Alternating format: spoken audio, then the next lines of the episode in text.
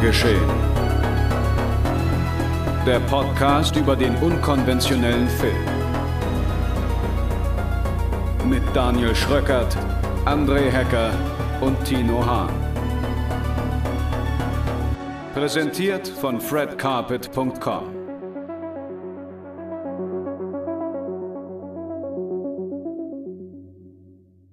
Hallo und herzlich willkommen zur 34. Episode äh, Genre geschehen. Mein Name ist André Hecker und äh, bei mir ist mein lieber Kollege Tino Hahn. Hallo. Und äh, Tino wird uns jetzt erzählen, warum hier nicht die liebliche Stimme unseres geschätzten Kollegen Daniel Schröckert heute erklingt. Ja, der ist nämlich stinksauer, weil Koch nicht, Koch Media nicht seinen Vorschlag für den deutschen Synchrontitel von Steamboat annehmen wollte, aber wir sind auch der Meinung, dass Hans Dampf in allen Gassen echt eine dumme Idee war von Daniel. Und da kann er ruhig auch schmollen, aber er ist nächste Woche hoffentlich wieder dabei. ja, es gibt Momente im Leben, da muss ein Mann tun, was ein Mann tun muss, nämlich schmollen. Ähm, ja. Deswegen, Daniel heute leider verhindert. Letzte Woche war ich verhindert, also ist, äh, nächste Woche bist du, bist du, da nicht da, Tino? ja, das kann ich noch nicht versprechen, aber ich gebe mir Mühe. Jetzt, wir ziehen das jetzt durch. Nein, äh, sind leider Ausnahmen. Daniel ist gerade auf dem Seriencamp in äh, Bayern äh, unterwegs und ähm, ja, redet über Serien oder sitzt sogar in der Jury, ne? Er kuratiert da sogar mit oder darf. Ja, ja, darf, irgendwas darf haben sie schon, habe ich auf Instagram. Genau, gesehen. er macht irgendwas Offizielles auf dem Seriencamp, äh, eine Veranstaltung für Nicht TV. Zelte aufstellen. genau, er kontrolliert die Heringe am ja. Seriencamp. Ähm, deswegen. Red Heringe. ah, sehr gut, sehr gut. Ähm, und ja, deswegen heute leider verhindert, aber wir haben trotzdem zu zweit ein wunderbares Programm heute für euch und das stellen wir euch jetzt ganz kurz vor. In der heutigen Folge tauchen wir ein in die Retro-Welt von Ghostbusters Legacy und klären, ob die Geisterjäger in einer neuen Generation angekommen sind. Zudem besprechen wir mit Paranormal Activity Next of Kin den neuesten Teil des Found-Footage-Franchise, das so gar nichts mit der bisherigen Reihe zu tun hat. Und wir reden über Wissenschaft und Forschung im Anime Steamboy aus dem Jahr 2004, der in dieser Woche einen neuen Heimkino-Release erfährt. Viel Spaß!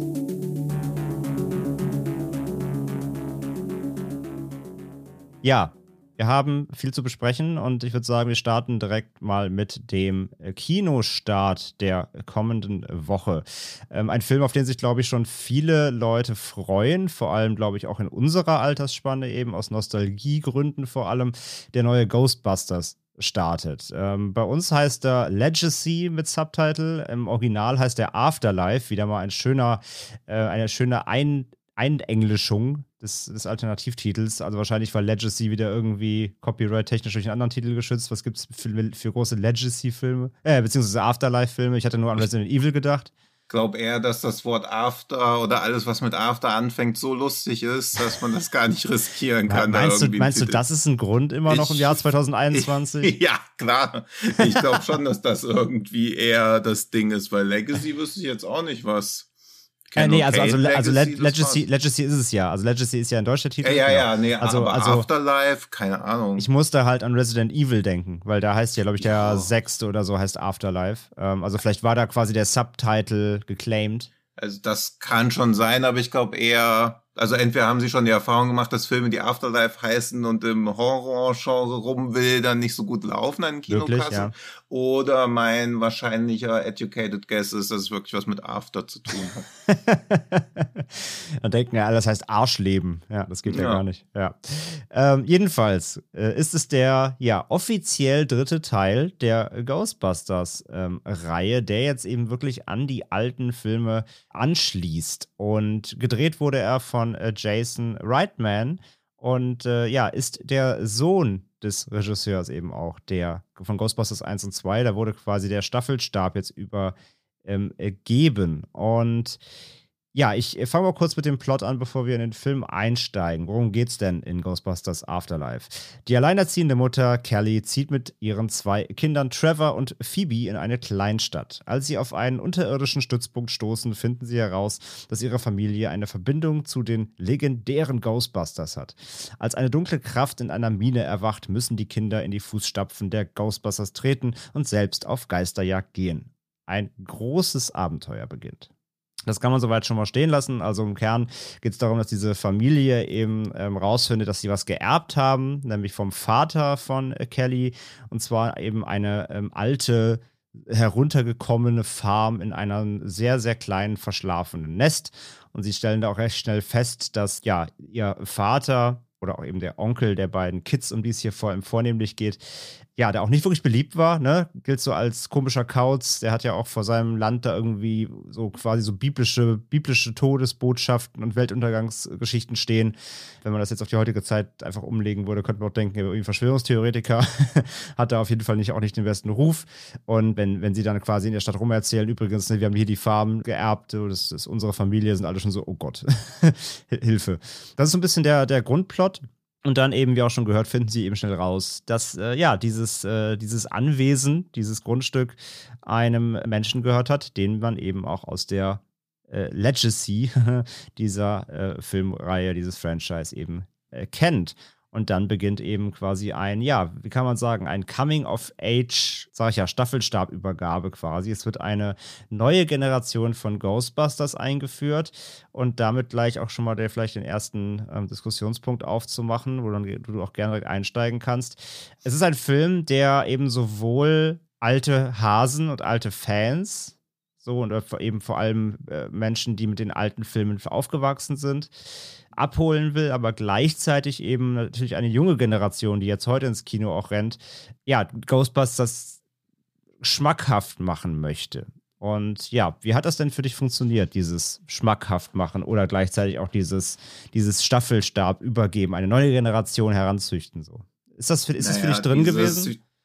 Nee, aber das ist wieder dieses Everybody's Darling is Nobody's Darling. Also ich finde, das funktioniert weder aus Nostalgie, weil es alles verrät, wofür in meinen Augen Ghostbusters stand und um da eine neue Generation reinzuholen, spielt der Film ja in einer kompletten Bizarro-Welt irgendwie. Also wenn man da mal normal draufschaut, hat man eine alkoholkranke Mutter, einen völlig verantwortungslosen Vertrauenslehrer, irgendwelche naseweißen Kids, die an Verschwörungstheorien und an die Weltherrschaft der Illuminaten glauben und das sollen meine positiven Identifikationsfiguren sein. Bloß noch so Quatsch wie, dass da diese Rollschuhbahn in der Mitte der Stadt steht, die so der zentrale Hub ist, wie in so einem Online-Rollenspiel, wo und die neu hergezogenen Kinder werden genau ein einziges Mal ganz kurz gemobbt, aber danach sind sie natürlich die Best Friends und fahren dann gemeinsam irgendwo hin. Dann entwickelt sich auch gleich so eine zarte Liebesgeschichte, alles so innerhalb von zwei, drei Tagen. Und da soll ich dann so sagen, ja geil, das ist ja dieser anarchische Humor, den der Ghostbusters so groß gemacht hat.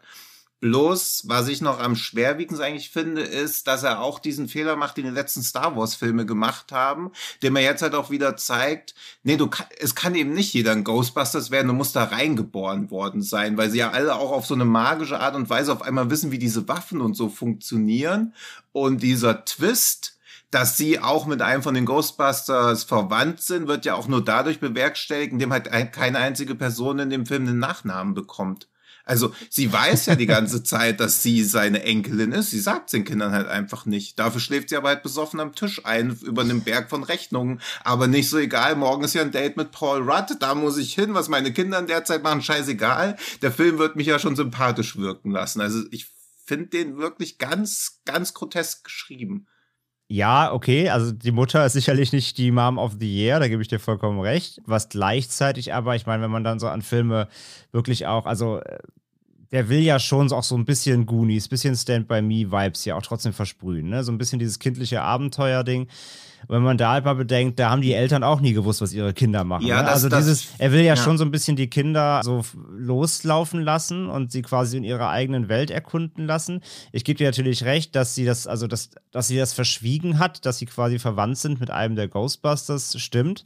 Das hat sie aber, das wird ja auch im Film gesagt, das hat sie ja wissentlich auch gemacht, um ja sie quasi zu schützen, weil die hatten nun mal ja auch, also es wird ja sogar aufgegriffen eben, äh, dass sie eben halt einen riesen Rummel hatten, aber gleichzeitig aber auch nicht eben natürlich von allen gemocht gemocht, dass es auch viele Kritiker gab, gerade dann eben in den letzten Jahren. Ja, aber was wäre denn dann so. passiert? Also, dass jede Sache, die im Film gesagt wird, wenn man die mal kurz so nach weiterdenkt, funktioniert die ja einfach gar nicht mehr. Auch dieses, also ich finde nämlich auch nicht, dass es der dritte Teil ist. Der zweite Teil wird ja auch völlig negiert. Der existiert meiner Wahrnehmung, existiert er nicht mehr. Der ist auch aus dem Kanon rausgeflogen. Sonst würden ja nicht ausschließlich nur Szenen aus dem ersten Teil gezeigt Sie werden. Sie referenzieren schon eigentlich eher nur den ersten, hast du recht, ja. Ja, also der zweite Teil ist aus meiner Sicht komplett auch raus aus dem Ghostbusters-Universum.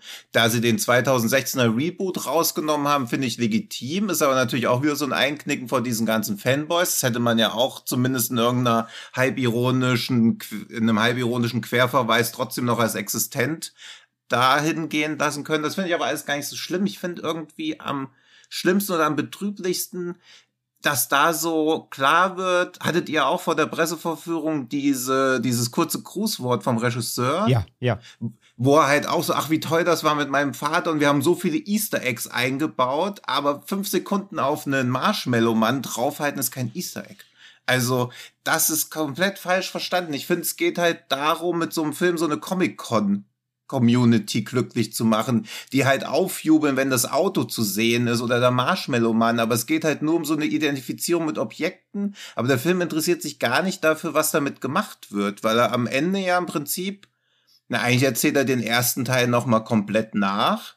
Nur ohne den archaischen Humor, nur ohne irgendwelche generellen Gags, auch ohne irgendwie so Sachen wie das, na, wie heißt jetzt, habe ich einen Namen, wie das Bill Murray von einem Poltergeist eingeblasen bekommt. Also das ist, das ist ja der Nachfolgeteil davon. Dieser ganze absurde Humor fehlt komplett. Dann kommt aber nur so unterwältigende Action die ganze Zeit rein. Gegen Ende wird noch irgendein Bösewicht oder eine Bösewichtin aus dem Hut gezaubert, wo man überhaupt nicht versteht, was will sie jetzt? Warum macht sie nichts? Warum steht sie einfach nur rum? Warum ist sie so passiv? Das ist jetzt die große Gefahr, die hier existiert, damit irgendwie wieder diese ganze Nostalgie-Abwichserei stattfinden kann. Also das fand ich nahezu unerträglich, wie der Film die ganze Zeit nur von mir erwartet, dass ich sage, ah ja, das kenne ich schon. Oh, das ist toll. Ja, das kenne ich von früher.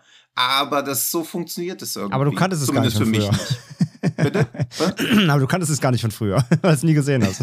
nee, nie gesehen. Plot-Twist. Ich habe es mir auf Wikipedia durchgelesen, das muss ein guter Film sein. Ja. Nee, halt, natürlich kenne ich es von früher und deswegen fand ich das halt auch so betrüblich, dass irgendwie alles, was die Originale oder jetzt ja auch nur noch das Original ausgemacht hat, einfach ersatzlos gestrichen wurde und durch so naseweise Kinder ersetzt wurde, die für mich ja zwangsläufig kein Identifikationspotenzial haben können. Für heutige Jugendliche ja auch nicht. Niemand, der 18 ist, geht in den Film, denkt so geil, ein Zwölfjähriger, von dem lasse ich mir mal die Welt erklären.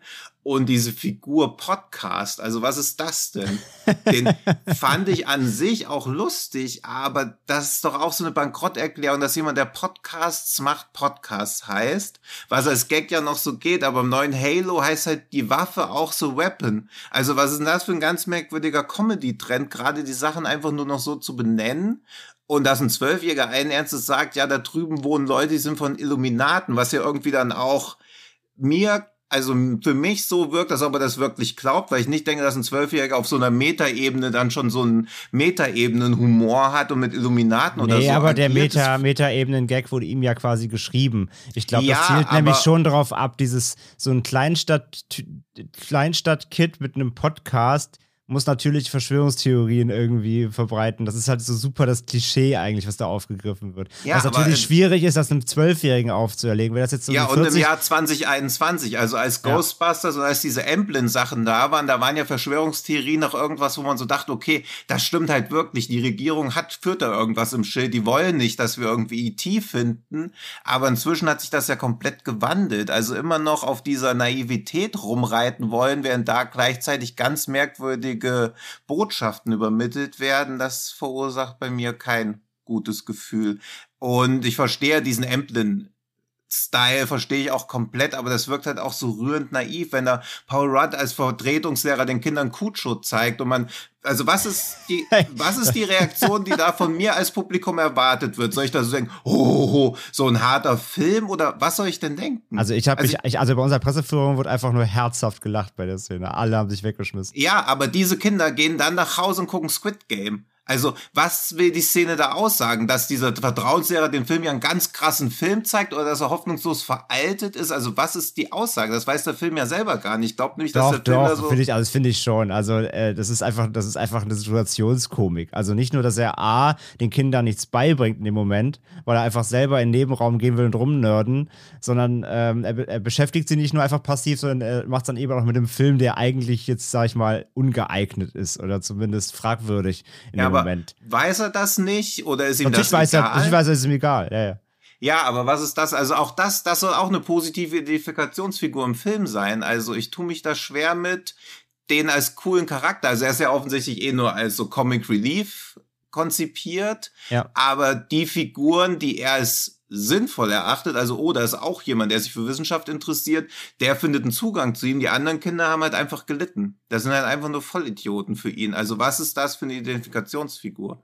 Ja, gar keine. Aber wird ja auch Ja. so eingeführt, dass er eben, dass er eben eigentlich ein Schlonzi ist und eigentlich gar keinen Bock hat auf die Rolle seines, seines Berufs. Ja, aber da so einer Figur will ich doch gar nicht zugucken. Mit so einer Figur will ich doch auch gar nicht mitfiebern. Also das meine ich ja, dass halt alles, was der Film an archaischem Potenzial hat, steckt einfach nur in den Figuren drin, aber dann wird's nicht ausgespielt. Dieses Alkoholproblem der Mutter wird nicht konsequent ausgespielt. Die liegt halt einfach einmal besoffen am Rechner rum. Das ist ganz traurig eigentlich auch. Ich weiß auch nicht, warum diese Szene überhaupt da sein muss. Er ist komplett verantwortungslos. Und das war's. Aber danach wird ja nichts aus diesem Potenzial der Figuren gemacht. Nee, aber letztendlich geht's ja, dann sage ich ja, geht's ja wieder darum, die Kids helfen sich selbst. Das ist ja eigentlich die Botschaft, oder nicht die Botschaft, aber das ist ja wieder der, das ist ja wieder dieser, dieser Stand-by-Me-Vibe, wir machen alles alleine, Ja. die Kids sind eigentlich die Helden. Und das funktioniert ja, finde ich, finde ich für mich sehr, sehr gut. Ja. Also, weil, weil wenn, Ja. also um mal auf die Figur nochmal einzusteigen, ich finde zum Beispiel, ähm, ich bin halt super froh, dass der Film halt nicht Finn Wolfhard als Hauptcharakter äh, einsetzt, sondern dass Ja. es halt McKenna Grace macht. Weil ich, also Wolfhards Rolle ist jetzt eh nicht so riesig und ich bin auch echt froh drum, weil ich finde ihn halt seit Stranger Things so ein bisschen, also in Stranger Things finde ich ihn okay, Mhm. aber er macht doch immer das Gleiche. Er hat halt auch nur so, er ist auch so ein, so ein One- One-Take-Wonder-Kid irgendwie. Mhm. Ich finde immer, er macht immer die gleiche Rolle. Und ich finde auch, wenn er nicht gerade, selbst, also selbst in Stranger Things, aber vor allem irgendwie in anderen Produktionen, ist er auch immer so leidlich. Ich finde, er ist immer, Ja. also er, er muss immer so den leidlichen Typ spielen. Das, das, geht, das geht mir irgendwann richtig auf den Zünder. Und deswegen, ich fand ihn hier auch schon wieder teils echt ein bisschen nervig da mit seiner Rollerblade-Romanze da. Das war so ein bisschen der, der nervige Nebenplot. Aber ich war froh, dass es sich eben dann eben doch auf McKenna Grace und ihre Mhm. Charakter Phoebe gestützt hat.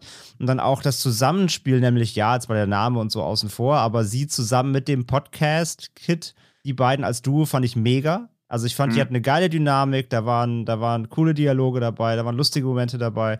Also die fand ich echt super dynamisch, die beiden. Das hat gut funktioniert. Und McKenna Grace, wie gesagt, finde ich eh das Highlight des Films. Die macht das super. Die fand ich richtig stark. Ich fand es auch gut, dass sie tatsächlich nicht diesen Stranger Things Retro-Vibe gegangen sind. Das fand ich nämlich schon, weil da fand ich richtig Angst. Ich hatte Angst, dass die wirklich einen Film machen, der halt komplett nur wieder dieses äh, Nostalgie-Verklärungsding macht. Also eigentlich genau das, was, was Last Night in Soho äh, ankreidet zum Beispiel. Dass man Mhm. sich halt wirklich nur ähm, auf alte Sachen stützt und sich damit identifizieren soll. Ja, das aber ist macht drin. er doch jetzt auch. Ja, das ist Also, drin, aber, aber ich fand nicht, dass der Film nur damit funktioniert. Natürlich will er, dass du irgendwie, also das, natürlich ist das ein Fanfilm, das ist ja gar keine Frage. Das, das, das merkt man ja allein schon.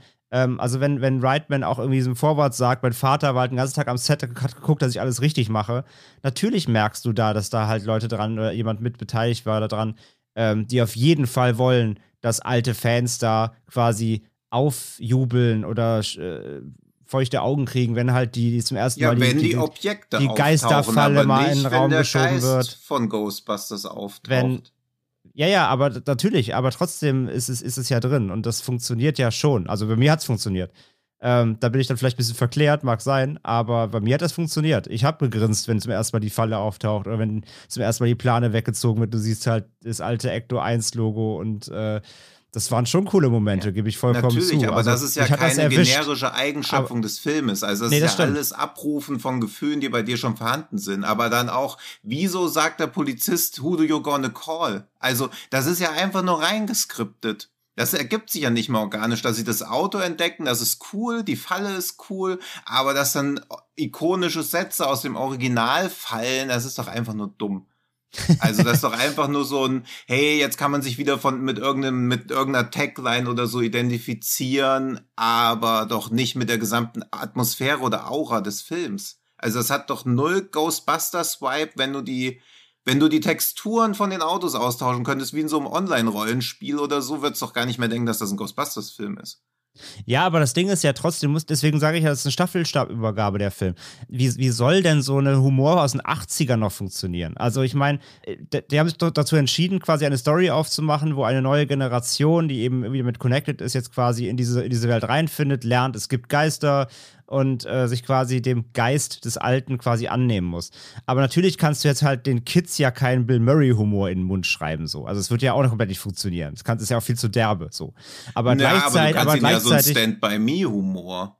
Ja, ja, schon, aber also, trotzdem, also ich meine, also ich verstehe schon, was du meinst, aber ich glaube, ich hätte es mhm. richtig schwierig gefunden, wenn der Film jetzt auf Krampf versucht, so einen 80s-Humor nochmal aufleben zu lassen, mhm. weil ich glaube, das hätte nicht funktioniert. Das hätte aber auch gleichzeitig nicht funktioniert, dann eben diese, diese, ähm, ja, ein, ein neues, junges Publikum damit anzusprechen. Natürlich musst du dann irgendwie natürlich musst du irgendwie neumodisch rein. Du musst natürlich, da sind ja auch so viele, keine Ahnung, äh, da sind ja auch wirklich, wirkliche New School-Gags drin, irgendwelche Meme-Gags und, und, und für, für, wirklich die junge Generation, so Zwölfjährige heutzutage.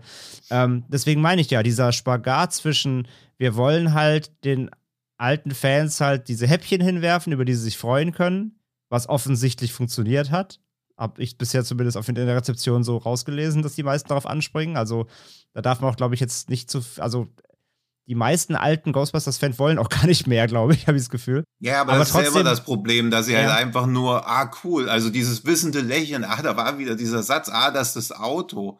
Aber das war, glaube ich, nicht der Erfolg von Ghostbusters generell. Nein, natürlich, natürlich nicht. Aber das, das, das meine ich ja. Aber ähm, ich meine, wir wollen jetzt ja auch hier nicht, nicht, nicht zu viel spoilern, aber es sind ja auch dann noch Momente drin, die mehr ja. sind als nur ein Objekt naja, irgendwie die Kamera halten letzten ja. Endes gut, dass wir nicht spoilern wollen, weil ich habe schon Filme von Jörg Buttgereit gesehen, wo das Thema respektvoller angegangen wird. okay, okay. Also Dark. das, das glaube ich, also das kann man noch mal vielleicht nächste Woche mit Schröck zusammen, das würde mich auch interessieren, aber ich finde, das ist halt, das schlägt halt eben fast den Boden aus. Und ich kann mir auch nicht ist, vorstellen, ja. dass das wirklich so passiert wäre, wenn da irgendjemand noch hätte mitreden können, der nicht mehr mitreden kann. ja, okay, jetzt wird es schon sehr. Naja, ähm, ja, ja, ja, aber ich meine, also das, das ist, das ist so eine Sache, ähm, wie gesagt, dass ich, ich fand das letztendlich, ich sag mal, ich sag mal, es war irgendwie, also man spürt das schon, dass es ehrlich gemeint ist, die, die, diese, diese Verabschiedung, sag ich mal. Aber ich musste auch ein paar Mal ans Jugendwort des Jahres 2021 ja. bei dem Film denken, nämlich cringe. Da gab es ja. halt auch Szenen, also ich, wie gesagt, ich, ich also um nochmal zusammenzufassen, kurz mal, also was ich an dem Film vor allem mochte, waren, ich mochte diesen Coming of Age Story Arc, der, mir, der ging mir gut rein letzten Den Endes. mochte ich auch. Die erste ich, Dreiviertelstunde fand ich durchaus gut. Ich fand, ich fand tatsächlich auch Paul Rudd lustig. Also ich, ich, ich, ich, ich verstehe deine Kritikpunkte an seiner Figur. Aber Lustig da, fand aber, ich das auch aber alles, da er mir, aber wo das aber halt da, hinführen soll. Ja, aber das ist ja der Punkt. Ich habe bei ihm überhaupt gar nicht gesehen, wo hinführen soll. Also er war ja wirklich nur als Comic Relief ja auch geschrieben. Mhm. Und das fand ich okay. Also er war ja einfach so der, der, der Bystander, der halt irgendwie ähm, blöde Sprüche reinwirft äh, und, und halt einfach so mitzieht. Aber er ist ja auch nicht die Hauptfigur. Die Hauptfigur sind immer die Kids. Oder halt mhm. eben vor allem eben, äh, eben McKenna Grace. Und das hat ja auch, finde ich, nie den Fokus verloren. Und ich gebe dir auf jeden Fall recht, auch was die Action angeht. Ich finde auch, es dauert leider zu lange, bis auch wirklich mal Geister auf den Plan treten. Das dauert echt ganz schön lange, bis überhaupt ja. mal Geister in den Film eintreten, bei dem Ghostbusters-Film. Da gebe ich dir recht. Die Action an sich ist halt relativ zweckmäßig. Da war ich jetzt auch nicht so begeistert. Und was dem Film auch fehlt tatsächlich, sind so ein, zwei so Standout-Momente. Also wenn mhm. ich irgendwie an die, als wirklich nochmal an die alten Ghostbusters-Filme denke, allein wie der erste eröffnet direkt mit dem, mit dem Geist in dieser Bibliothek und sowas. Das ja. sind einfach, das waren, das waren so Momente, die, die, die, die merkt man sich einfach. Und sowas fehlte im Neuen leider auch so ein bisschen. Oder vor allem auch so, also sag ich mal, die alten Filme hatten halt auch, also beziehungsweise eine der most iconic Figuren ja aus dem Ghostbusters-Universum ist halt Slimer. Ja. So, ne? So als Geist. Den gibt es halt hier nicht, das kann man jetzt, glaube ich, mal verraten. Den gibt es zwar hier nicht. Äh, sie versuchen aber quasi einen neuen Slimer so ein bisschen zu positionieren. Ja. Auch das war mir ein bisschen zu wenig. Also es fehlt so ein bisschen bei der ganzen Geistermaterie, um die es ja eigentlich gehen soll, da fehlt so ein bisschen der Grip, finde ich. Da haben sie sich nicht gerade mit rumbekleckert, weil da fehlt auch so ein bisschen die Kreativität im Film. Also das waren so mhm. meine größten Kritikpunkte, muss ich sagen. Und dass er sich halt letzten Endes, also vorhin ja schon gesagt, er erzählt so ein bisschen den ersten Teil nach. Also es war schon fast wie, also es war fast so ein bisschen wie eine Neuauflage des, des ersten Ghostbusters halt, ist nur eben mit einem, mit einem neuen, mit einem neuen Jugendansatz. Ähm, das stimmt schon. Also kreativ, Kreativität ist da jetzt nicht die größte drin. Es wird vieles recycelt. Das gebe, da gebe ich dir vollkommen äh, recht. Das stimmt auch. Aber ich hatte eben durch diese, durch diese Mischung aus diesem jugendlichen, frischen Ansatz, dieses Neuentdecken der Materie durch die Charaktere, so wie eben dann auch heute jetzt ein jüngeres Publikum dieses Franchise, wenn sie es von früher eben nicht kennen, neu entdeckt. Ich finde, das hat gut funktioniert und ich glaube, dass, ich glaube, dass das auch bei jüngeren Zuschauern ankommen kann, dass die auch dann auch Bock auf dieses Franchise kriegen können. Das glaube ich, das kann gut funktionieren. Das, das würde ich dem Film zugute heißen. Das hat mir auch gut gefallen. Und ähm, ja, letzten Endes, wie gesagt, und ob es dann quasi diese, diese Häppchen, die er dir hinwirft, die der Regisseur auch ein, einge, angesagt hat oder mit Ansage in den Raum geworfen hat, mit dem, ihr müsst in jedem Bild irgendwie alles absuchen und sucht die Easter Eggs. So, ob man sich darauf halt letztendlich einlassen möchte oder ob das, was er dann hinwirft, dich triggert und ob du darauf Bock hast. Ich meine, das liegt ja dann an jedem selbst, ne? Also ich verstehe komplett, wenn man sagt, das ist mir zu billig, aber ich verstehe auch jeden, der dann irgendwie ein Grinsen aufs Gesicht kriegt und sagt, lustig. Ne? Also ich, das ist dann wirklich letztendlich eine persönliche Befindlichkeit, ob man sich davon mitreißen lässt, ob das einen, äh, ob das einen anspricht und das den, den Film dann irgendwie auch zu was Besserem macht oder ob man das einfach zu billig findet. Ich meine, das, das liegt ja jetzt letztendlich dann im Auge des Betrachters oder im persönlichen Empfinden. Mhm. Mhm. Mhm. mhm. Ja, ja, also klar, ich, ich will da ja auch niemanden den Spaß dran nehmen, aber ich finde halt, dass ich weiß halt nicht, wie man dadurch ein Franchise entdecken soll. Was bedeutet denn ein Franchise entdecken? Ich guck den Teil und denk so, boah, jetzt habe ich Bock auf die anderen Teile. Und dann kriegst du eine 80er-Jahre-Komödie, die nicht mehr funktioniert. Nee, nee, nee, nee, nee, Moment, Moment, sorry, sorry. Äh, dann habe ich es falsch ausgedrückt. Ich, also es ist nicht, nicht, richtig, nicht richtig erklärt. Ich glaube tatsächlich nicht, dass der Film dafür sorgen wird, dass ein jüngeres Publikum die hm, alten Filme entdeckt. Ich glaube aber, und da, auch jetzt ohne zu spoilern, ist, Grundsteine sind in diesem Film schon gelegt, um jetzt auch wieder weitermachen zu können. Das, glaube ich, überrascht jetzt auch niemanden. Ähm, ja. Ich, ich, glaube, ich, dass dieser Film ein Grundstein ist für ein jüngeres Publikum, um eine neue Ghostbusters-Welle loszutreten. Okay, Sagen wir es so. Das, das, und ich glaube, das, das funktioniert auch. Das mag in der Theorie so sein. Ich glaube halt dadurch, dass er an dem Startwochenende keinerlei andere Konkurrenz hat, wird er auch recht gut laufen. Aber ich glaube, das reicht bei langem nicht, um eine Fortsetzung zu rechtfertigen. Ich glaube, der wird ziemlich gegen die Wand fahren finanziell. Okay. Ich kann mir da keinerlei Word auf Maus vorstellen, dass Leute danach sagen, boah, guck dir den an, die ersten 60 Minuten sind ein bisschen lahm, aber dann kommt noch ein Endkampf, wo alle 10 Minuten lang vergessen, irgendwas zu machen, weil es gibt halt auch keine Bedrohung, also es gibt halt keine Dringlichkeit, es steht nichts auf dem Spiel, es ist halt irgendwie ganz nett anzusehen, diese Nostalgie mag auch funktionieren, aber als Unterhaltungsfilm, ich weiß nicht. Ja, aber jetzt mal, was die Bedrohung angeht, sind wir doch mal ehrlich. Auch in den alten Ghostbusters-Filmen, ja, vielleicht ist ein, vielleicht ist ein Vigo äh, deutlich gr grimmiger als, als die Antagonisten. Ja, aber der existiert nicht mehr. Hier, Vigo ist weg. Vigo ist aus ja, dem Kanon ich, ich, raus. ich rede jetzt mal nicht vom Kanon, sondern einfach ja. rein vom Feeling der alten Filme.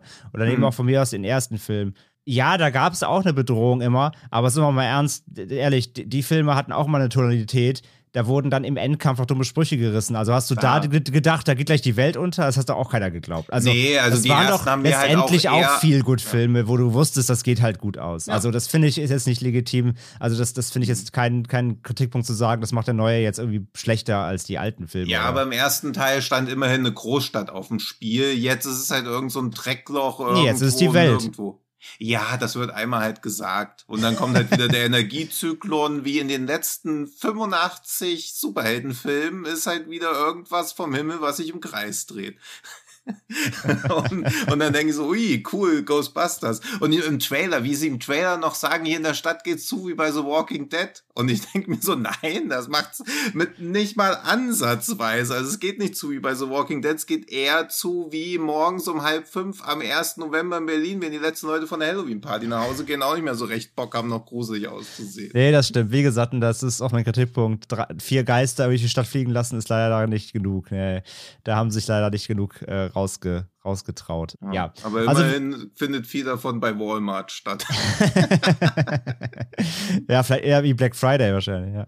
Ja. Ähm, ja, also was soll ich sagen? Wie gesagt, ich letzten Endes, ich hatte mit dem Film wirklich Spaß. Ich, ich fand ihn wirklich unterhaltsam. Ich habe sehr viel gelacht. Ich fand ihn irgendwie, ich fand ihn, ich fand den ich fand ihn wirklich spaßig. Ich hatte vor allem wirklich Spaß mit, mit der Performance der Kids, vor allem Kenna, McKenna Grace wirklich nochmal, macht das super, fand ich, hat den Film wirklich getragen. Das muss man auch mal, mhm. muss man auch mal ihr zugute heißen. Ja. Also da haben alle, alle Erwachsenen abgekackt, fand ich gegen sie. Also Hut ab.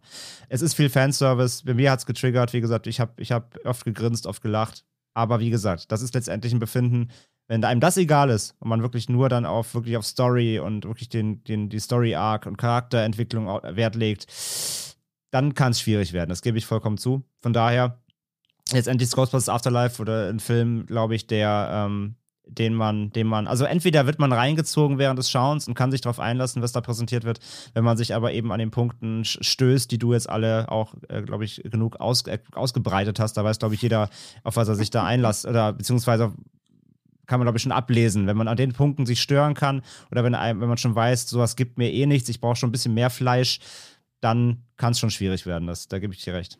Ja, dann sage ich dazu doch mal Armenbruder und Amish-Bruder. Eine tolle Überleitung auf Paranormal Activity Next of Kin zu bauen, denn darum geht es um was, André. Ja, ich muss, ja, ganz kurz, ich muss ganz kurz direkt mal was richtigstellen. Wenn ich, ja. machen wir hier jetzt, äh, machen wir jetzt hier Metaverse. Letzte Woche haben wir ja schon ganz kurz, nicht, nicht ausführlich, aber bei Kino Plus kurz über den Film gesprochen, aber wirklich nur so drei Minuten weil es mein, mein, was hast du das letzte gesehen, Film war. Und äh, da hat Daniel gefragt, was denn eigentlich Next of Kin heißt. Und ich hatte keine Ahnung. Ich hatte ich dachte nämlich, ich hatte was mal, ich hatte mal gegoogelt und ich dachte irgendwie, das wäre halt äh, irgendwas Dämonisches oder halt irgendwie, ne, irgendwas aus der Esoterik oder keine Ahnung. Nee, es ist einfach Englisch. es ist quasi, es heißt einfach so quasi der Nächste in der Blutlinie oder der Nächste in der Verwandtschaftslinie so. Und das macht auch Sinn im Kontext des Films, da, ich, da stand ich auf dem Schlauch. Ähm, ja, Paranormal Activity Next of Kin ist der neue Film im Paranormal Activity Franchise, äh, gedreht von William Eubank, der ja als letztes mit Underwater doch ein echten, ja, kleinen Überraschungshit äh, ähm, gelandet hat, muss ich sagen. Und jetzt durfte er sich an das Paranormal Activity Franchise wagen. Ja, warum geht's? Die Dokumentarfilmerin Margaret begibt sich in eine abgelegene Amish-Gemeinschaft, deswegen Tinos äh, fantastisch Überleitungsgag, in der Hoffnung, etwas über ihre lange verschollene Mutter und ihre Großfamilie zu erfahren. Nach einer Reihe seltsamer Vorkommnisse und Entdeckungen muss sie feststellen, dass diese Gemeinschaft nicht das ist, was sie zu sein scheint natürlich. Äh, um es zu konkretisieren, äh, Margaret wurde äh, als Baby quasi von ihrer Mutter vor einem Krankenhaus oder so einem ja, Findelkindshaus ausgesetzt. Und es gibt halt noch das, das fand ich schon ganz lustig am Anfang direkt, es gibt noch das, das, das Footage davon, von einer Überwachungskamera natürlich, wie sie da abgelegt wurde. Das hat sie auch. äh, das fand ich schon ganz, das fand ich schon ein bisschen schräg zum Einstieg. Und sie möchte eben rausfinden, wer war denn ihre Mutter eigentlich? Wo kommt sie eigentlich her? Wer sind ihre wirklichen Eltern und so weiter? Und sie findet dann, oder sie stößt auf eben ein dieses Amish-Dorf, also Amish-People, wem das jetzt nie gar nichts sagen sollte. Das sind diese Gemeinden, die quasi auch heute noch so leben wie vor 200 Jahren, ja, also die auf Strom verzichten freiwillig, die eben kein, kein Licht haben, noch mit Kerzen arbeiten und so weiter, die eben der modernen, modernen Welt so ein bisschen entsagen. Und ja, in so einer Gemeinde scheint wohl ihre Heimat zu liegen, wie sie rausfindet. Und unter einem Vorwand, und da kommen wir jetzt direkt natürlich auch zum Found-Footage-Ansatz des Films, unter einem Vorwand eine Dokumentation zu drehen, fährt sie dort mit zwei Kumpels hin, quasi zwei Kameramännern und wird äh, dann von ihnen begleitet und tut dann so, als ob sie da eine Doku über diese Arme drehen will, aber eigentlich will sie natürlich forschen und rausfinden, was ihre oder ja, wer, wer ihre Eltern da waren, ob sie noch leben und so weiter und so fort. Und das ist ein ähm, Film, der vor allem auf der Story-Ebene nichts mehr mit dem eigentlichen Franchise zu tun hat. Ja, also alle bisherigen Filme, es gab ja auch dieses Spin-off The Marked Ones, aber alle Filme hatten ja trotzdem irgendwie eine Connection und wenn es nur durch eine Figur ist, die mit irgendwem verwandt ist, hatten ja alle eine Connection auf den allerersten Film, wo es um diesen Dämonen Toby ging, wie die Kinder ihn meist genannt haben in den Filmen. Ja, und beziehungsweise auf diesen, auf diesen, auf diesen Hexenzirkel. Und ja, diese Storyline, die gibt es jetzt hier nicht mehr. Also Next of Kin ist wirklich ein eigenständiger Film. Man muss auch, wenn man mit dem Franchise bisher keine Berührung hatte, muss man eben nicht bisher die bisherigen, das waren es jetzt sechs, sieben Filme gucken. Man kann also auch direkt mit dem hier ähm, einsteigen. Und es ist vor allem auch der erste Paranormal Activity Film, der ähm, nicht komplett als Found Footage gedreht ist. Denn es gibt auch in Anführungszeichen normale Shots aus der quasi Beobachterperspektive. Es gibt äh, Drohnenflugshots. Äh, ja, also das, der Film bricht teilweise damit auf. Man sieht eben immer, die Found Footage Elemente sind die, die sie in ihrer angeblichen Doku da eben in diesem Dorf drehen. Aber es gibt eben auch andere normale Kameraeinstellungen. Ist der erste Film der Reihe, der das macht. Und ja, Tino, was sagst du? Kann man machen.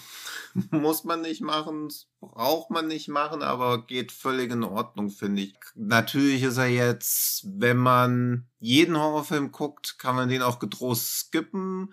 Aber wenn man so auch so, also die Vergleiche kamen ja häufig, aber ich finde, es passt halt auch dadurch sehr gut, wenn man so Horror-Games wie Outcast oder so mochte. Outlast, oder diese generell diese düster. Was, bitte was? Outlast meinst du? Outlast, sorry. Ja. Outlast mag, dann geht das völlig in Ordnung, hat halt so ganz leichte Rack-Vibes. Ja.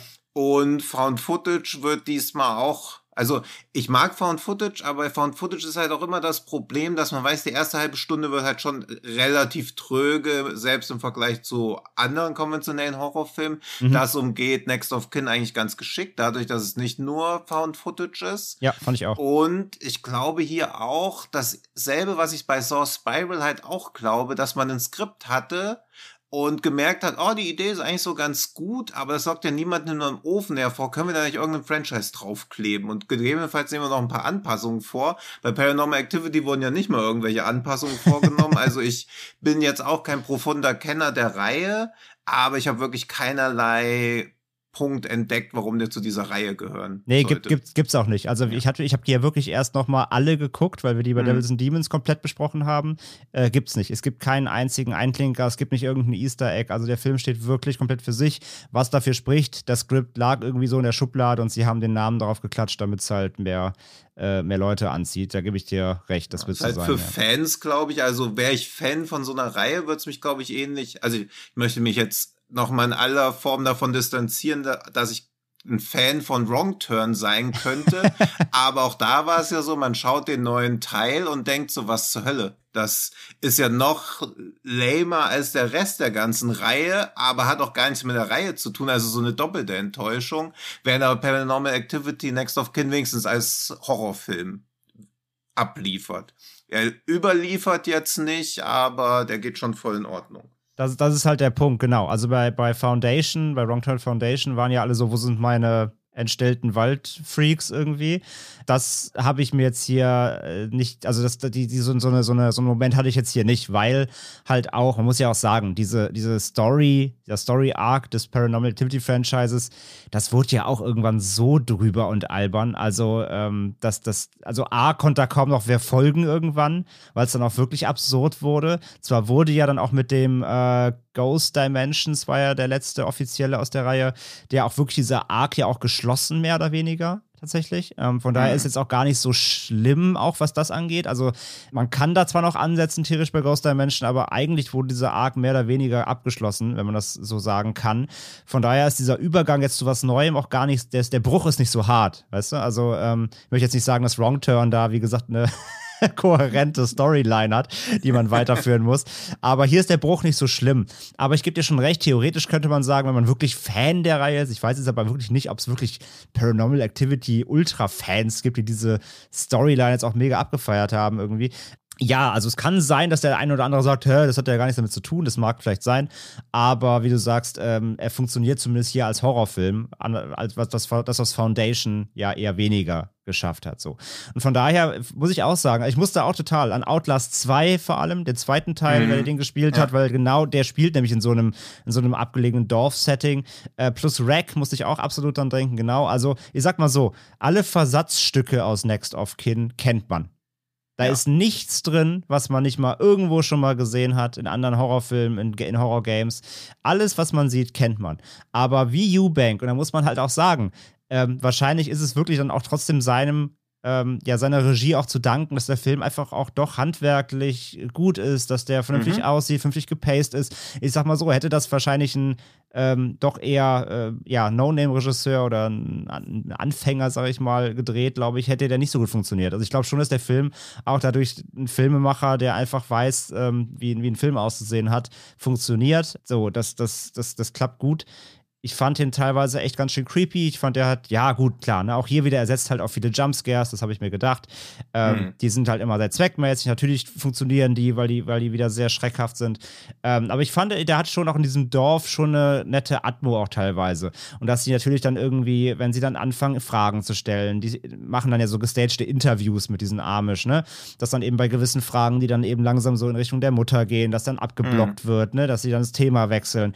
Ich finde schön, der baut schon sehr schön so eine weirde Atmosphäre auf und dass du schnell merkst, ja. klar, da stimmt irgendwas nicht, aber du weißt halt nicht, wo es hinführt.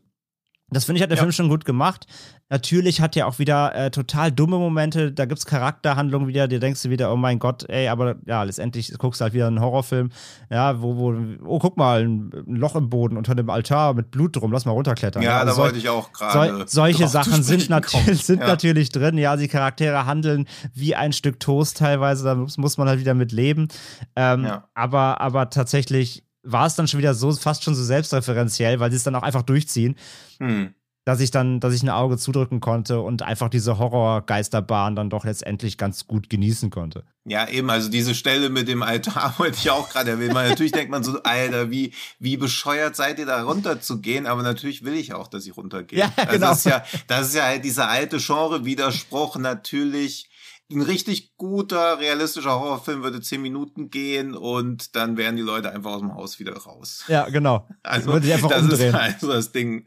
Und ja, natürlich denkt man, was seid ihr für Idioten? Und klar, irgendwie habt ihr verdient, was euch da unten erwartet, aber es ist halt auch völlig funktional und bei mir wird es auch immer funktionieren, wenn Leute in der gruseligen alten Kirche in so einen Tunnel unterm Altar reinkriegen, werde ich mich gruseln. Ja, nee, das absolut. funktioniert halt. Ja. Aber gleichzeitig werde ich danach nicht rumrennen und sagen, hey Leute, den Film müsst ihr auch angucken, sondern sagen, ja, den kann man gucken und dann noch die auf eben auf zehn Minuten ausgeführten Abers davor stellen. ja, aber why not? Und ich meine, dieses Next of Kinder mit deuten sie ja vielleicht auch ein bisschen an, dass Paranormal Activity jetzt auch eher wie so eine, ja, wie nennt man das denn? Ja, einfach nur noch so ein Übertitel ist und dann halt einfach irgendwas reingepackt wird, was halbwegs Horror ist und ein bisschen Found-Footage hat. Why ja, so, so, so anthologiemäßig, ne? Also ein bisschen ja. so wie Halloween 3 oder so, dass man einfach ein Franchise nimmt, aber macht mhm. dann was ganz anderes. Ja. Ja. Also das heißt was ganz also anderes. Finde ich, solange sie halt immer einen fähigen Regisseur nehmen, weil das, was du ja eben schon gesagt hast, sehe ich auch genauso. Wenn ein fähiger Regisseur irgendwas inszeniert, dann kann es auch so ein Einheitspreis sein, aber er geht halt dann gut rein und stößt ja. nicht auf und man kriegt keine Blähung und was will man mehr an so einem ganz normalen Freitagabend um 23.40 Uhr.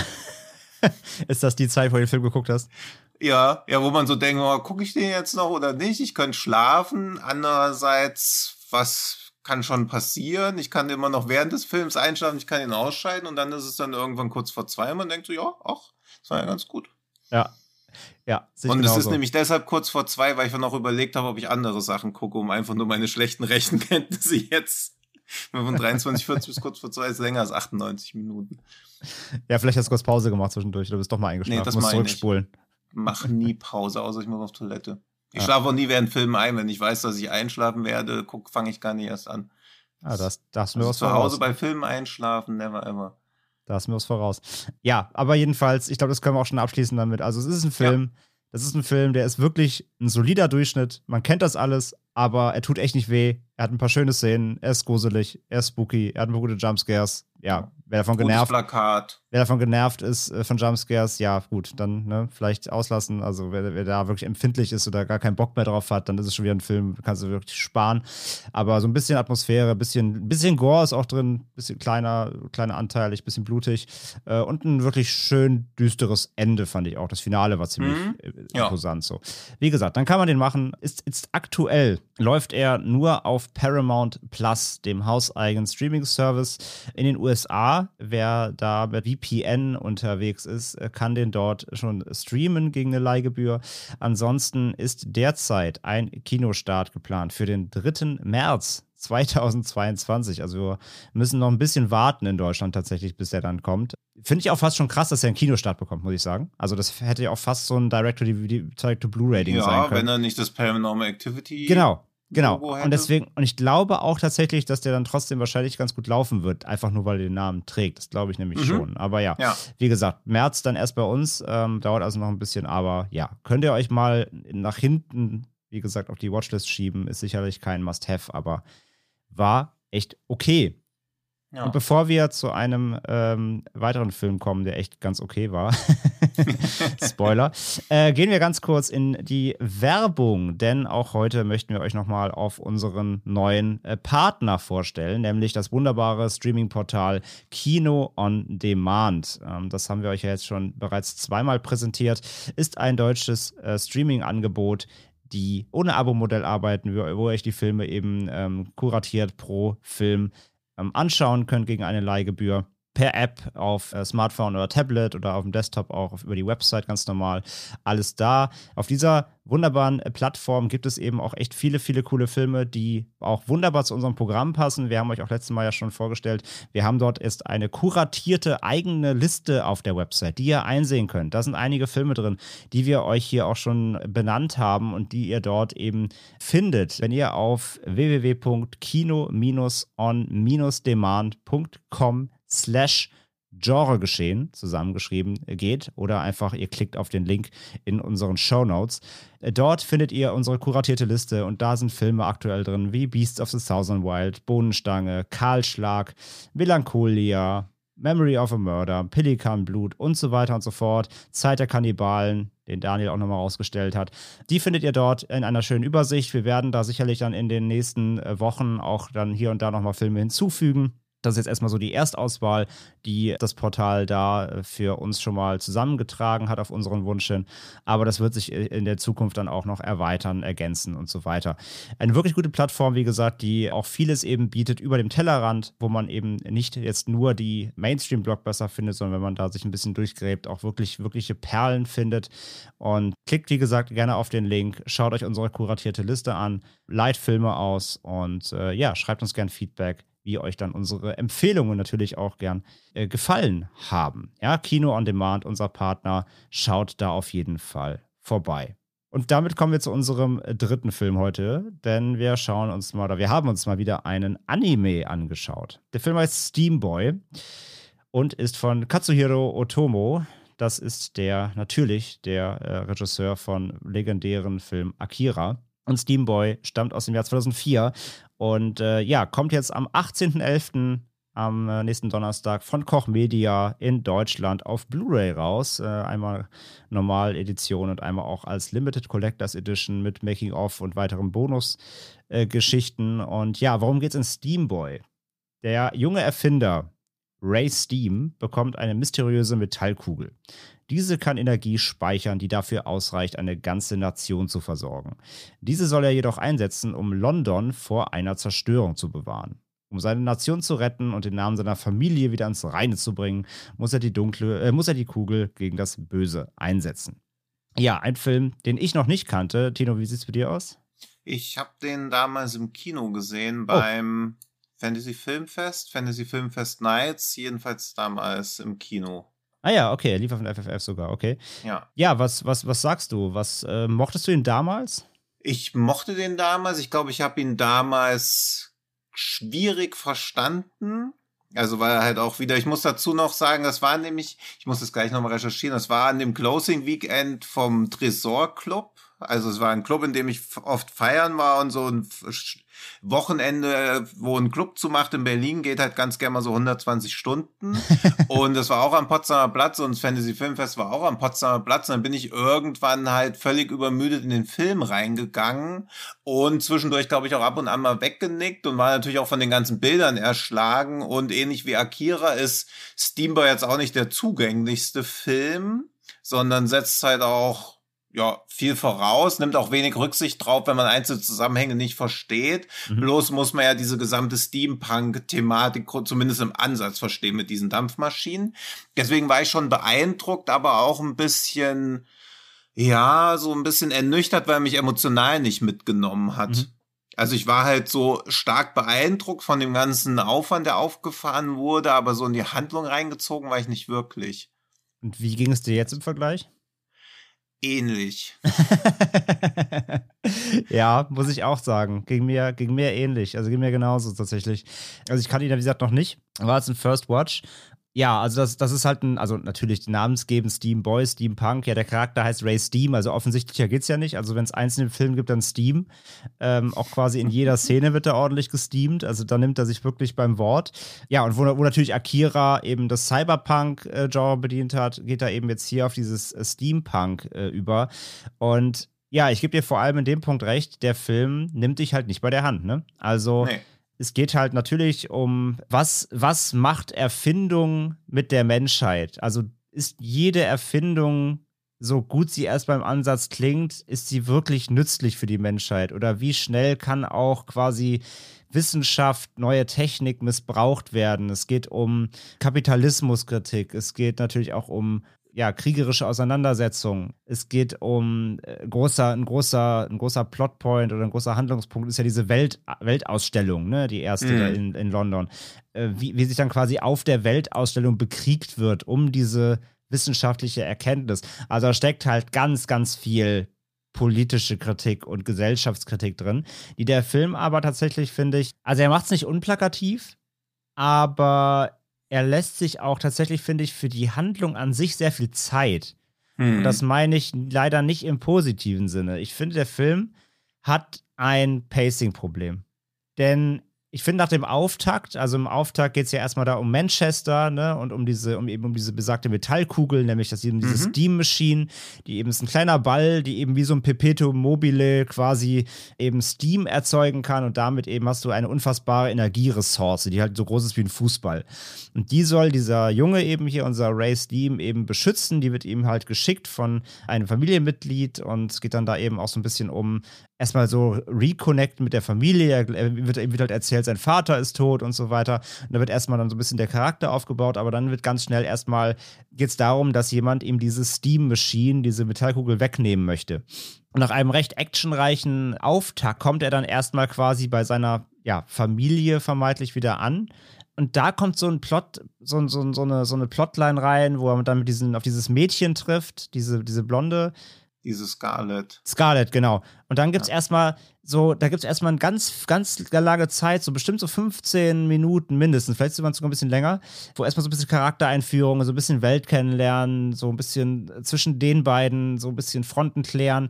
Und ich finde, da macht der Film versucht der Film so ein bisschen Ghibli zu sein oder so. Mhm. Also da versucht er so eine, da vergisst er kurz auch mal den Plot und die Welt drumherum und vergisst so wirklich die, die, die eigentliche Geschichte und will sich auf Charaktere stützen, ein bisschen Worldbuilding machen. Und ich finde, das schafft der Film nicht so richtig. Ich finde, da, ja. da, da versagt der Film total. Und ich fand diese, diese 15 Minuten so, die haben mich fast verloren. Also da, da hat der Film so einen krassen Bruch gemacht ja. und der Film wollte da, wie gesagt, so eine, so eine Art kindliche Ghibli-Story ein bisschen erzählen, habe ich das Gefühl.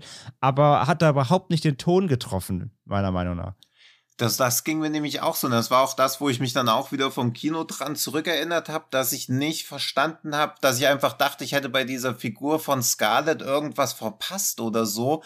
Aber ich habe selten in dieser Deutlichkeit erlebt, dass eine Rolle komplett nicht nachvollziehbar ist. Also sie ist weder, trägt sie irgendwie was zur Aussage des Films bei, mhm. noch lockert sie den Film auf, also sie zieht ja das Pacing komplett raus. Ja, komplett, also ich ja. verstehe gar nicht ihre Funktion oder so. Einfach nur, um ihn halt ein bisschen als Charakter deutlicher zu machen, aber sie ist einfach nur wie ein Ballast für den Film.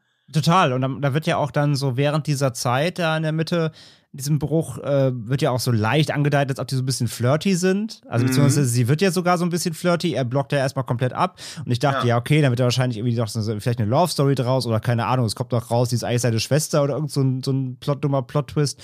Aber mhm. da passiert ja gar nichts mit. Sie ist ja einfach nur, sie läuft zwar mit, aber sie hat ja wirklich keine, keine eigenen, keinen, keinen eigenen Handlungsstrang. Und sie hat, sie ist jetzt auch kein, ähm, sie ist jetzt auch irgendwie kein, kein sie, sie ist jetzt nicht, die ist nicht die große Lösung, die ganze Zeit im nee, Verborgenen ich, liegt oder ja. so. Also deswegen verstehe ich auch nicht, warum der Film in diesem Punkt, das, warum der Film in diesem Mittelteil so viel Zeit auf, auf sie oder auf die beiden dann verschwendet. Ja. Und ich dachte ja wenigstens, dass es dann auch so wie bei Faust irgendwie wird, dass er jetzt so als dann irgendwie erkennt, dass er zum Wohl des Fortschritts die Moral vergessen muss. Aber auch das passiert ja an einem anderen Punkt dann eigentlich, bevor ja. er dann natürlich auch wieder geläutert wird. Also selbst dafür wird sie nicht genutzt. Und es gibt ja diese 121 Minuten Fassung und dann noch diese internationale Fassung. Und eigentlich bin ich ja nicht dafür, dass so für internationales Publikum gekürzt wird. Aber da ist es, glaube ich, schon sinnvoll gewesen. Auch so ist es ja immer noch ein Schlauch. Ja, ja, ja, absolut. Also ich habe jetzt die ganz normale Kinofassung gesehen. Mhm. Und ja, also die, die, was, was, was war das jetzt gesagt? Das hat hier gedauert 105 Minuten, glaube ich, oder sowas. Ne? Ja, irgendwie sowas. Knapp 100 ja. Minuten. Äh, und muss ich schon sagen, also hat sich teilweise echt ein bisschen gezogen, leider. Und das lag nicht daran, wie du schon gesagt hast, die Bilder sind Wahnsinn, der Aufwand ist ja. Wahnsinn, der Zeichenstil ist Wahnsinn. Es gab so ein paar Momente, das ist leider dieses New School, auch gerade in 2000ern, dieses Anime-Ding, äh, 2D-Figuren vor so 3D-Hintergründen. Ja. Also das machen sie zwar nicht oft, aber manchmal gibt es so, wo sich so da so ein Gang quasi in 3D dreht und die 2D-Figuren laufen durch. Das finde ich immer extrem uncanny. Das wurde ja echt. Ja, das ist bei Robotic Angel, den wir ja auch schon mal besprochen ja. haben, ja ähnlich gewesen. Ja. Ja, ja, ja. ja. Das finde ich immer nicht so geil. Ähm, das hat er so ein paar Mal gemacht, aber war jetzt nicht super schlimm. Aber sonst war das schon echt impressive. Auch dieses, dieses Dampfschloss, was sich dann da eben ja. über die Wolken erhebt und dann ähm, mit dem Steam halt so die, die, die, die, den Fluss da einfriert und so. Das war schon cool. Ähm, das war auch so ein geiler Moment. Da, da, da schießt er halt Dampf aus, diesem, aus dieser Burg, alles friert ein. Und dann dachte ich mir erst so, ist das wirklich so? Wenn du jetzt Dampf da reinschießt, friert das alles ein? So habe ich mir hab ich mit dem Kopf gedacht. Und zwei Sekunden später äh, war so eine Antagonistenfigur auf dem Schiff, erklärt das quasi im Film für den Zuschauer. Er schreit dann einfach, also er, er redet nicht mal mit jemandem, er wird nicht mal gefragt, sondern er steht einfach an der Reling und schreit, oh nein, wenn man zu heißen Dampf in Wasser irgendwie schießt und dann verbindet sich die und die Moleküle, dann wird daraus Eis. Also das hat er einfach, das hat er einfach wirklich on, im Film erklärt, für, ja. für, als er es mir beantwortet. Ja, das war, er kennt halt sein Publikum. Also in dem Moment war ich irgendwie so, danke, aber ich war auch so, mhm. Warum war, der, warum war der Satz da jetzt drin? Das war, völliger, das war völlig unnötig. Ja, wahrscheinlich, weil sich viele Leute irgendwie fragen. Also wahrscheinlich haben sie es auch erst gezeichnet oder so und dann gemerkt, puh, es funktioniert nicht. Weil also ich glaube natürlich schon, dass man dann als Regisseur immer noch die Kraft hat, auch eine überzeugendere Story zu schreiben, aber diese ganzen Details in jedem einzelnen von den Fachwerkhäusern, also was für ein Aufwand halt in alles reingeflossen ja, ja, ja, das ist. war irgendwie 180.000 Zeichnungen, 400 CG-Schnitte, dann diese Computertechnologie, sie dachten, mit Computern wird alles billiger, aber wenn du der Erste bist, der irgendwas mit einer neuen Technologie macht, ist es halt immer noch teurer und zehn Jahre dran gearbeitet, dass die Story halt einfach irgendwo ein bisschen hinten runtergefallen ist, weil das ist auch bei dem Robotic Angel ja auch so ähnlich, dass der visuell atemberaubend ist, aber die Story auch viele enttäuscht hat. Ja, ja. Und das, das ging mir so. bei Robotic Angel nicht so. Ich bin dann denke auch manchmal, vielleicht bin ich zu einfach gestrickt, wenn so, wenn man so als Feedback so unisono hört, ja, die Story ist enttäuscht und man selber denkt, die war doch gut. Aber so geht's mir auch bei The Fall, wo sich so Leute mal aufregen. The Fall hat ja irgendwie eine lame Story. Ich denke so, was, die ist doch voll ausgefeilt. Aber bei Steamboy kann ich das auch nachvollziehen, dass sich viele an der Story halt stoßen. Und das ist ein bisschen schade, gerade weil er vorher mit Akira so ein Brett abgeliefert hat. Deswegen ist, glaube ich, auch die Erwartungshaltung in dem Folge auch die Enttäuschung dann so hoch. Ja, ich meine, wenn du zu einfach gestrickt wärst, hättest du natürlich Ghostbusters Afterlife 5 von 5 gegeben, aber. Ja, klar. nee, also. wäre ich auch mit dem Ghostbusters T-Shirt in die Pressevorführung reingegangen, wie so manch anderer. Äh, zurück zu Steamboy. Ich gebe dir aber vollkommen recht. Also, äh, ich, ich, ich war, ich war, ich war fast, ich war fast verärgert, weil er mir nicht so reinging. Weil ich hm. wollte ihn mögen. Weil ich fand ja, das Setup, ich fand das Setting geil, ich fand, ich fand das, das, Zeichenstil geil, ich fand die, ich fand die Idee an sich super, ich fand die Welt cool, weil, wie du sagst, das Worldbuilding ist mega. Ja. Also, also die Detailfüllung, das hat schon Ghibli-Vibes. Also, wie du gerade gesagt hast, mhm. diese Fabriken, was sich da alles bewegt und was für Hebel und hier und so. Diese ganze Mechanik des Films. Das hat mich mega beeindruckt.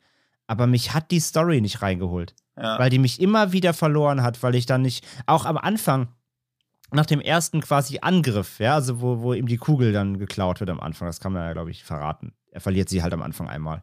Mir war danach auch eine Zeit lang jetzt gar nicht klar, wer ist jetzt eigentlich der Antagonist so richtig? Und wo führt ja, die, also wo ja. will jetzt gerade die Story mit mir hin? Weil mhm. es geht ja dann um dieses, wieder quasi diese Familienreunion und ja. wer lebt jetzt eigentlich doch noch und wem wurde was erzählt und was hast du eigentlich quasi all die Jahre gemacht, die wir uns nicht gesehen haben? Und ja, dann gibt es ja quasi noch diesen Zwist zwischen dem äh, quasi zwischen dem Opa, also ne, oder dem Onkel, Mhm. oder ist es der, ist der Großvater? Der Großvater ist es, glaube ich, ne? Der, glaub ich, der, ja. der Nackte. Ja, oder? das ist, glaube ich, der Großvater gewesen. Ja. Der übrigens den ganzen Film ja, also warum hat der, warum hat er eigentlich den ganzen Film lang nichts an? Mhm.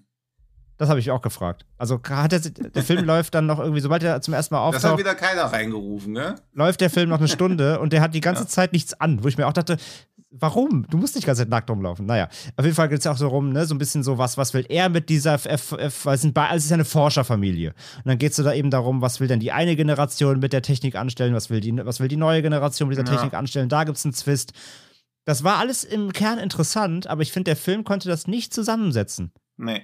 Das, das, das war wirklich leider echt schade, weil ich wollte ihn wirklich mehr mögen. Und ich, es war jetzt nicht so, dass ich nach dem Film irgendwie enttäuscht war. Da war genug drin, wo ich, wo ich sagen konnte, okay, das waren geile Set-Pieces, das war ein cooles Action-Piece, das war ein cooler Dialog. Da war viel drin.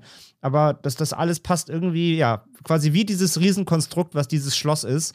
Ja, mit seinen tausend Hebeln, tausend Rohren, tausend äh, Mhm. Steam-Löchern, die bedient werden müssen. Genau so habe ich mich gefühlt. Ja, es waren, es waren tausend Wege und irgendwann hat er mich dann, irgendwann habe ich mich da drin verlaufen, so ein bisschen. Genauso habe ich Ja. mich gefühlt. Und das war echt ja, ein bisschen das schade. echt gut. Und ich finde auch, glaube ich, also, ich glaube, Steampunk ist kein gutes Setting für Filme. Also, es fällt mir kein Film ein, der so ein Steampunk, also ein wirkliches Setting benutzt, so einzelne Elemente, wie so Hellboy und die Go Hellboy die Goldene Armee macht, das ist völlig fein. Aber alles, was so in diesem Steampunk-Setting spielt, auch Sky Captain und The World of Tomorrow war zwar auch technisch beeindruckend, aber die Story war auch so ein Upturn von sowas wie Wild Wild West gar nicht zu reden, obwohl das immer noch eine der besten Spinnensequenzen der Filmgeschichte ist. aber mir fällt nichts wirklich Gutes ein im Steampunk-Setting. Ich musste, Also es funktioniert ich musste auch mit dieser, mit dieser Burg, ich musste auch so ein bisschen an Mortal Engines denken von Peter Ja. Jackson. Ja, oder auch das Aber, wandelnde Schloss von Ghibli. Also das ist, glaube ich, ein ärgerlicher Zufall. Ja, das war eh das Aber- Problem, der kam ja im selben Jahr, ne? Ja, ja, Ja, das ja. ist halt echt ärgerlich. Also da glaube ich hat auch, also kann man mit so langen Entwicklungszeiten, kann niemand was vom anderen abgeguckt haben, aber das ist natürlich auch nochmal doppelt dumm. Ja, ja, und da, Und kann, man- da er- kann man ja halt auch nur verlieren dann leider. Ja. Ja, und erinnert mich halt auch eher so von meiner Rezeptionshaltung auch an den wie der Wind sich hebt von Ghibli. Den ich ja Mhm. auch, weil es ein Ghibli-Film ist, mögen wollte, aber der war halt auch, ey, dieses Gelaber über Technik die ganze Zeit und Wissenschaft und wie überlegen das allen ist und dann entsteht mal so ganz kurz so eine moralische Diskussion, aber natürlich ist die moralische Diskussion auch dann wieder ad acta gelegt, solange man bewiesen hat, dass alles moralisch einwandfrei ist, wenn man auf der richtigen Seite steht. Und die richtige Seite ist ja auch immer nur die Seite der Gewinner. Also das ist immer schwierig. Ja, das, das ist hier in dem Film ja auch das Problem. Und Ja. das ist mir aber tatsächlich auch bei Animes generell, auch hier zum Beispiel Weathering with You von Ja. dem Your Name-Macher. Ja. Ich habe immer das Gefühl, dass Anime-Stories, wenn die sich um Wissenschaft und sowas drehen wollen, um Technik, Wissenschaft, Mhm. dass die irgendwie immer zu verkopft werden. Ja. Das haben die ganz oft. Also, ich will ja nicht sagen, dass das leicht das ist. Das, also, ich will nicht jetzt nicht den Anspruch senken wollen, aber sie machen das nicht, sie schafft es oft nicht zugänglich zu machen. Ich habe oft Ja. das Gefühl, die wissen, also sie selbst glauben, für sie ist es selbst, für die Writer ist es schlüssig, deswegen ist es fürs Publikum auch gleichzeitig Mhm. schlüssig. Aber ich Ja. finde, ich finde, wenn Animes über wissenschaftliche Themen äh, sprechen, dann verlieren die oft wirklich den Fokus und schaffen es nicht, den Zuschauer auch einzubinden. Ja, das klappt dann immer auf dem absolut. Papier, aber wie können die es ganz schwer oft übertragen? Das finde ich auch gerade so, weil Anime natürlich auch immer teilweise natürlich zu Unrecht doch eher attestiert wird, dass sie ein jugendlicheres Publikum erreichen, aber es ist ja dann auch einfach so. Und als Zwölfjähriger mit Steamboy, was zur Hölle? Also, Ja. das muss auch nicht sein, dass man als Zwölfjähriger alles komplett versteht. Und es darf auch auf keinen Fall so sein, dass Filme so gemacht werden, dass Zwölfjährige sie verstehen können. Aber man ist halt schon jetzt auch als Erwachsener teilweise vom Kopf gestoßen bei diesen Gedankenansätzen, weil man auch immer verstehen muss, aus welcher Richtung diese Person jetzt eigentlich kommt, was so ihre gesamte Prägung ist, wie der Charakter generell tickt. Und wenn das halt im Vorfeld nicht funktioniert, mir diese Charaktere zu etablieren, dann kann ich auch ganz viele ihrer Aussagen oder so nicht interpretieren. Und das ja stimmt schon mit diesem Wissenschaftsding. Also ich mag ja diesen Children of the Sea auch super gern. Ja. Aber der geht ja dann auch so tief in so Wissenschaft mit so ein bisschen Esoterik rein, wo ich dann halt so denke, okay, 2001 verstehe ich einfacher als diesen für Kinder konzipierten Slice of Life Film, der auf einmal die ganz großen Themen aufmacht, wo man einfach nur so denkt, was zur Hölle? Ich habe den jetzt dreimal schon gesehen und immer noch nicht verstanden alles. bei, bei Ping, selbst bei Penguin Highway war das so. Wo ich Stimmt, erst dachte, ja. wo ich erst ja. dachte, ach, was für ein süßer Pinguin-Film. Am Ende sind ja. sie da irgendwie bei, bei Metaverse und, und äh, ja, Naturwissenschaften und so. Da gibt es aber diese sehr coole Szene, wo der, wo der Sohn zum Vater sagt, ich verstehe das nicht, und der Vater, ja, es ist halt manchmal so. Stimmt. Also wo man so, wo, wo auch der Vater ihm aber auch gar nicht hilft, weil es ist ja auch so ein Fehler, den Eltern oft machen, also oder zumindest was ich so annehmen würde, was Eltern oder ich als Eltern falsch machen würde, den Kindern zu viel erklären wollen. Weil dann nimmt er ja auch bei Penguin Highway einmal so sein Portemonnaie und sagt so, wenn ich das jetzt umstülpe, ist die ganze Welt in meinem Portemonnaie. Und als Erwachsener denkt man so, ah, ah ja, ah ja. Und du siehst aber an dem Kind im Film, dass es gar nichts kapiert. Und er so, ja, manchmal versteht man Sachen halt auch nicht, aber es ist so. Und wo einfach nur so ja. diese kindliche Neugier und dieser Spaß, also dieses, dieses Neugier quasi befeuert werden soll. Das mag ich ja wiederum gern bei Animes, dass die so immer positiv oder oft positiv auf Technik gucken. Also, dass da, Penguin Highway ist ja auch eine Utopie und keine Dystopie. Oder auch ja. sowas wie Summer Wars, wo du so denkst, ey, europäische, westliche Filmemacher hätten halt wieder eine Dystopie aus dem Ding gemacht. Da schaffen sie es irgendwie, das trotzdem so positiv zu verpacken. Ja, weil das, das stimmt, eine ja. Utopie per se eigentlich immer langweilig sein muss, aber japanische Animes oder Filmemacher schaffen es halt immer da auch was Spannendes draus zu machen. Das finde ich immer sehr bewundernswert. Ja, und Steamboy ist ja quasi am Ende wieder noch, weil da geht es ja, ja, quasi auch wenn das, auch wenn das die Auswirkungen groß scheinen, es ist am Ende ja doch wieder nur eigentlich eine Familienstory. Ähm, ja. Also, aber, aber der, der, der, Kampf wird halt ausgetragen auf der Weltausstellung in London, also in, in, in London. Das ist halt. Ja. Ach, ja. Und auch da, also das sind natürlich nur so Kleinigkeiten, aber auch da, sie heißen halt schon Steam. meine, das also habe ich ja vorhin gesagt. Der Film ey, heißt Steamboy, so, die Familie ja. heißt Steam und du hast ja wirklich im ganzen Film, 100 Minuten, hast du kaum eine Bildeinstellung, wo nicht irgendwo Steam aus irgendwelchen ja. Löchern schießt. Also der Film, der, also wenn, wenn irgendwas an dem Film plakativ ist, dann halt Steam. Ja.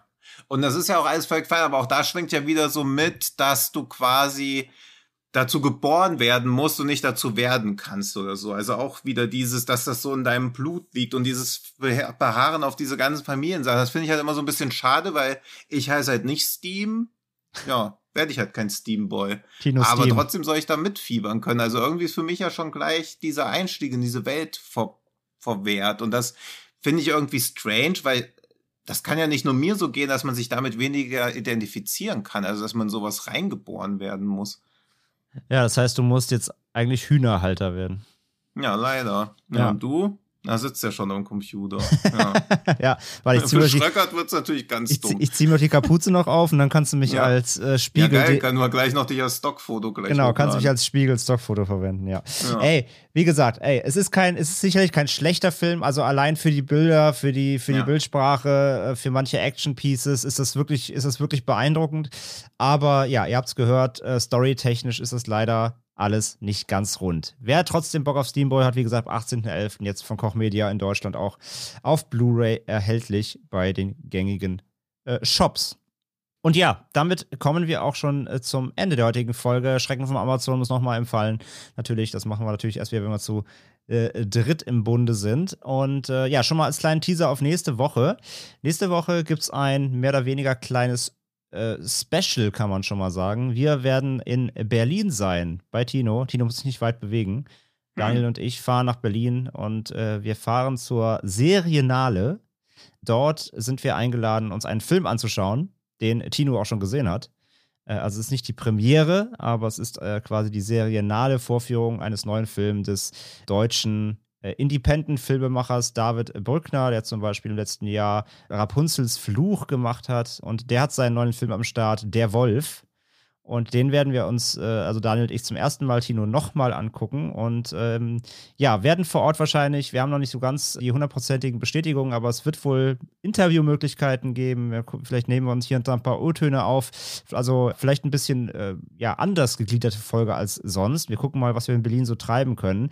Aber auf jeden Fall spannend. Ja, ich habe ja danach schon geschrieben, dass noch ein Argento direkt im Anschluss im Kino läuft. Genau, vielleicht gucken wir uns auch noch ein Argento ja. noch an. Double Feature, besprechen wir direkt auch mit. Ja, auf jeden Fall gibt es es auf jeden Fall eine Folge ähm, aus und über Berlin. Wie gesagt, was dann alles drin vorkommen wird, werden wir noch ein bisschen erörtern. Das gibt es dann nächste Woche auf jeden Fall. Äh, Tino, du hast den Film ja schon gesehen, ohne jetzt groß zu spoilern. Mach mal ein Geräusch, was den Film für dich beschreibt. Hm.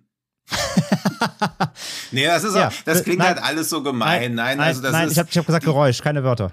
Ach so. Ja, aber, Geräusch. Du hättest auch hm. Mu machen können. Hm. Der Wolf, Mu. Ähm, ja, also Tino sagt, hm, wir schauen uns das mal an, was der Wolf nächste Woche kann. Ein äh, Slasher, ne, ist es ja? Zumindest ja. steht das auf dem, äh, auf der, steht das bei Wikipedia. Nächste Woche dann eben aus Berlin. Äh, wir hören uns dann auch wieder mit Daniel im Bunde. Bis dahin, checkt Kino on Demand, checkt die Filme, die wir heute vorgestellt haben, wenn ihr Bock drauf habt. Und äh, ansonsten folgt uns bei Social Media, checkt Fred Carpet natürlich aus, ähm, fredcarpet.com, auch den ihren YouTube-Channel gerne. Da gibt es noch viel mehr Content, unter anderem auch von Daniel mit Blu-ray und Heimkino-Vorstellungen und so weiter und so fort. Äh, checkt das alles ab und wir hören uns dann nächste Woche in der Folge 35 wieder. Bis dahin wünschen wir euch eine gute Woche und äh, wir hören uns. Tschüss.